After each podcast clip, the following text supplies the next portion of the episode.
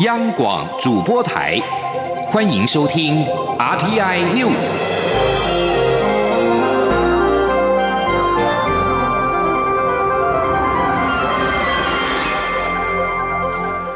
各位好，欢迎收听这集央广主播台提供给您的 RTI News，我是陈子华。日本三一一大地震与福岛核灾届满十周年，反核团体在今天在自由广场举行福岛十年告别核电音乐会市集，支持废核以及推动能源转型的团体加入了摆摊，而跨党派立委也透过短讲倡议终结核四、核电归零的理念，呼吁民众在今年八月的核四重启公投投下不同意票。记者刘玉秋的报道。日本福岛核灾届满十周年，面对重启核四公投将在八月登场，全国废核行动平台十三号特别在自由广场举办福岛十年告别核电音乐会市集，向这一场灾难中牺牲的受灾者致上慰问，并广邀支持废核、推动能源转型的公民团体加入摆摊。跨党派立委与公民团体代表也一一站上肥皂箱舞台短讲，现场并架设太阳能板以及储能电池设备，以绿能作为整场活动的唯一电力来源，倡议告别核电的理念，同时提醒台湾人勿忘福岛，应醒思核电的真实代价，早日告别核电，拒绝核灾威胁。终结核四，核电归零。民进党立委范云、国党籍立委林长佐、民众党立委赖香林以及实力党主席陈萧华等政党代表皆现身力挺。林长佐还特别带着自己的女儿站上舞台，强调核能不只是政治，也是永续安全的问题。他身为一个父亲与立委，不能不负责任的把核废料丢给下一代处理。台湾必须坚定反核。我们作为一个负责任的台湾人，我们要坚定的废核，我们要坚定的废核是，期待大家都能够更清楚的去面对，并且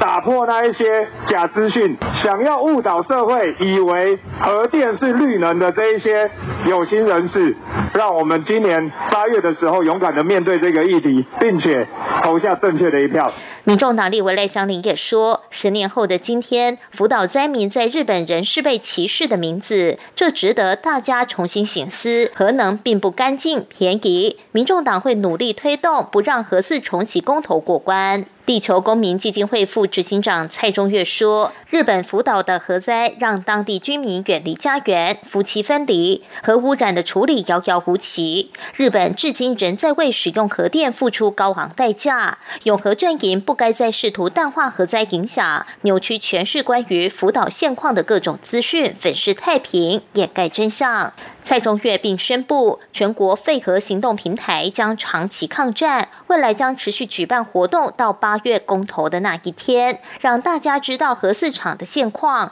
一定要对重启核四公投投下不同意票。中央广播电台记者刘秋采访报道。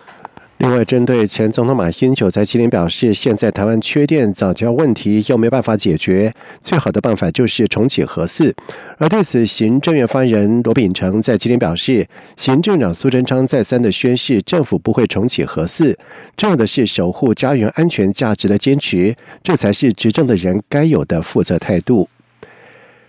台湾在今天没有新增武汉肺炎 （COVID-19） 的确诊病例，累计的确诊数仍然是停留在九百八十四例。不过，外界仍然是关注疫苗的问题，尤其国际奥会表示，中国奥委会将可提供东京奥运选手接种 COVID-19 疫苗，引发了热议。而对此，中央流行疫情指挥中心指挥官陈时中明确的表示，台湾的国手会在国内打完疫苗之后才会出去比赛，不会有机会打到中国疫苗。记者陈国维的报道。卫生福利部部长、中央流行疫情指挥中心指挥官陈时中十三号出席第十三届台北国际中医药学术论坛，同时回应媒体关于疫苗方面的问题。对于中国奥委会将提供东京奥运疫苗，陈时中强调，台湾选手没有机会碰到。不会，我们在在台湾就会打好才出去。针对来台的 A Z 疫苗，陈时中提到，有关国内医护人员登记施打情形，各医院会在三月十五号向卫福部报告。现在 A Z 疫苗在欧洲几个国家传出几起疑似在接种后引发的血栓事件，但到底有血栓病史的人适不适合打 A Z 疫苗，还要看专家小组的意见。不过，基本上台湾人的发生率很低。有关欧盟药品管理局建议在 A Z 疫苗加注严重过敏等可能副作用的警语。陈世忠表示，这部分需要再和专家小组讨论，就是还是要由我们的哈专家委员会来做决定。但是如果有相关的一些可能的副作用，那当然在访单或者是在打疫苗的时候，跟民众清楚的说明，这也是应该的。另外，由卫福部的国家中医药研究所和三总中医部合作研发，可用来治疗武汉肺炎的中药复方水煎剂清冠一号，目前在欧美国家热销，但台湾仍无法贩售。陈时中则回应，清冠一号是相当好的药物，现在取得外销许可，但在台湾要先取得药。证由于清冠一号是治疗性药物，在国内的病例非常少，所以临床研究进行的比较缓慢，因此还无法在台湾买到。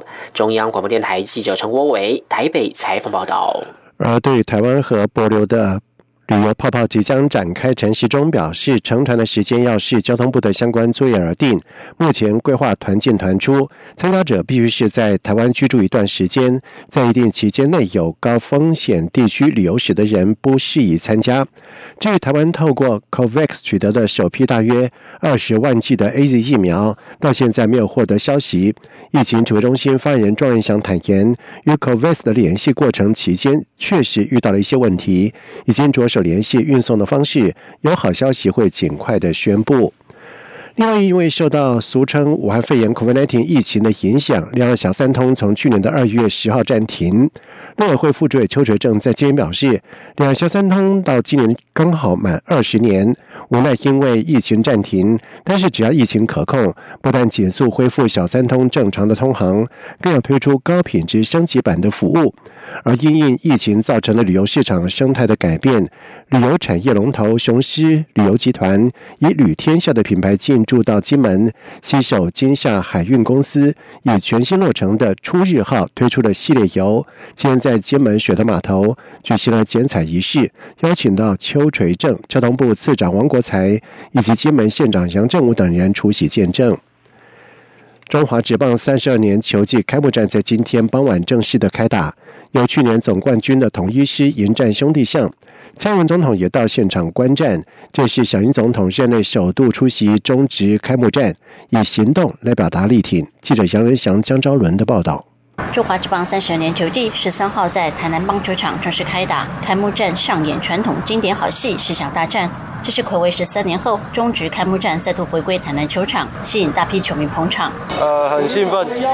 很期待。我们好开心哦，因为去年统一师他呃总冠军的时候，我们都有到现场来为他加油打气。然后今天就是开幕战，我们当然一定也要来帮他加油打气。就连蔡英文总统也身穿背号一号的球衣，在中职会长蔡启昌陪同下亲临现场观战。这是蔡英文总统任内第一次出席中职开幕战。上一次有国家元首出席开幕战是在二零一零年。总统除了颁赠冠军戒指给去年统一狮队球员，随后更坐在观众席上与球迷同乐，轻松享受比赛气氛。开球嘉宾则是台南市长黄伟哲，出席嘉宾还有司法院长许松立、内政部次长陈忠彦、秘书长张少熙、亚洲棒总会长彭成浩等人。这场十项之战，统一是派出中职史上最年轻、年仅二十岁的古林瑞阳担任先发投手。古林瑞阳也是中职史上第一位高中毕业选手担任开幕战先发。兄弟象则由去年三冠王德保拉扛起先发重任，引发球迷热烈讨论。古林瑞阳已经比我还要年轻了，我跟他同年出生。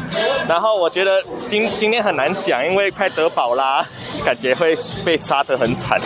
很期待他可以呃成长成呃独当一面的大物投手。可是希望他今天可以投出精彩的表现。面对疫情挑战，主场统一狮队也不敢马虎，落实戴口罩、量测体温十连制。就连进场观众人数都有上限限制。统一市领队苏泰安说：“毕竟受到七十防疫的规定，就是七十八，目前是开放到七十八观众进场人数的上限。哦，那但是我想我们还是以防疫为优先考量。”由于今年魏全龙将重返一军，宣告终止进入全新战局，不少旅外选手因为疫情投入中职选秀，都让今年的中华之棒话题十足。中国电台记者杨日祥、张昭伦台南采访报道。为提升学校午餐的品质，教育部国教署在今天表示，去年向行政院提报国民中小学午餐厨房精进计划，争取到新台币十二亿五千万元，共补助全台一千九百四十四所的国中小学改善午餐厨房的硬体设备。记者陈国维的报道。全台湾有三千三百六十八所国中小学，多达八成由学校自设厨房供应学生营养午餐。国教署指出，学校厨房的日常保养检修、设备更新以及行政资讯化都需要庞大经费。各地学校近年提报的申请补助计划总额高达新台币数亿元，但教育部每年补助的经费有限，因此向行政院提报国民中小学午餐厨房精进计划。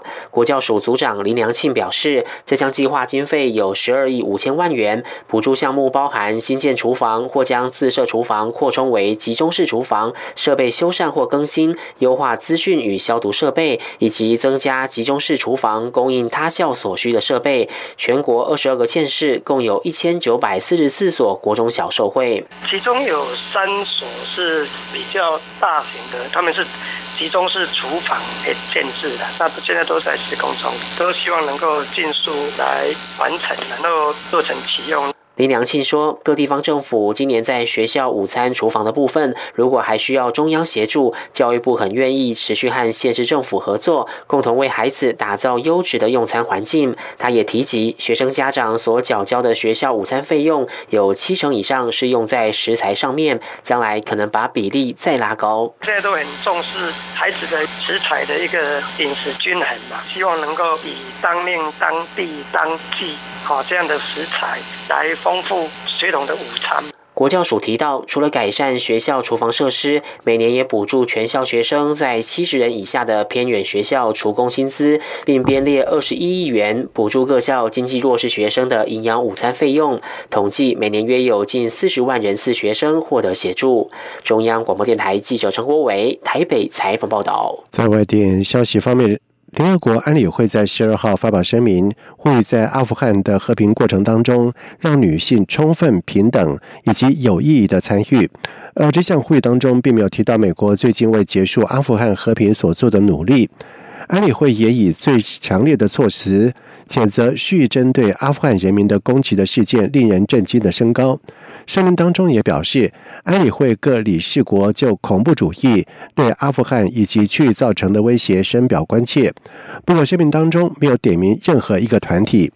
而根据阿富汗媒体曝光，美国国务卿布林肯的一封信函，华府最近向克布尔当局以及民兵团体塔利班提出了一项和平协议草案，而其中包括建立一个新而具有包容性的政府。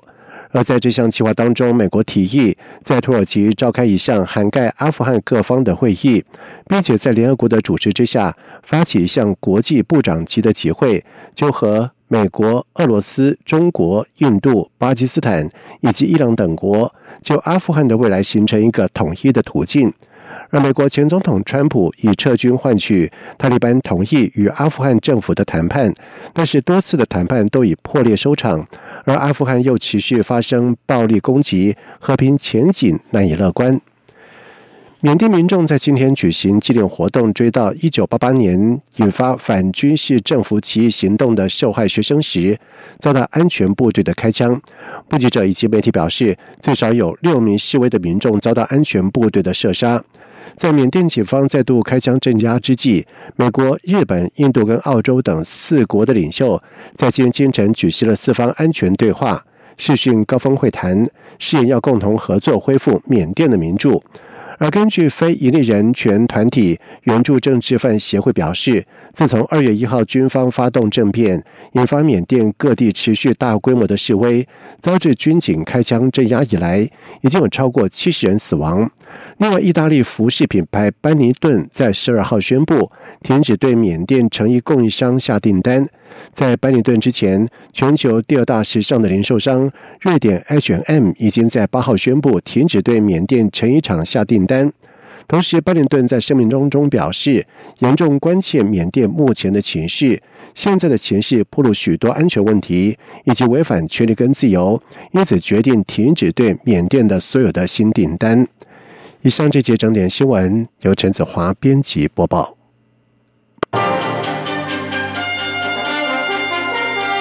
这里是中央广播电台台湾之音。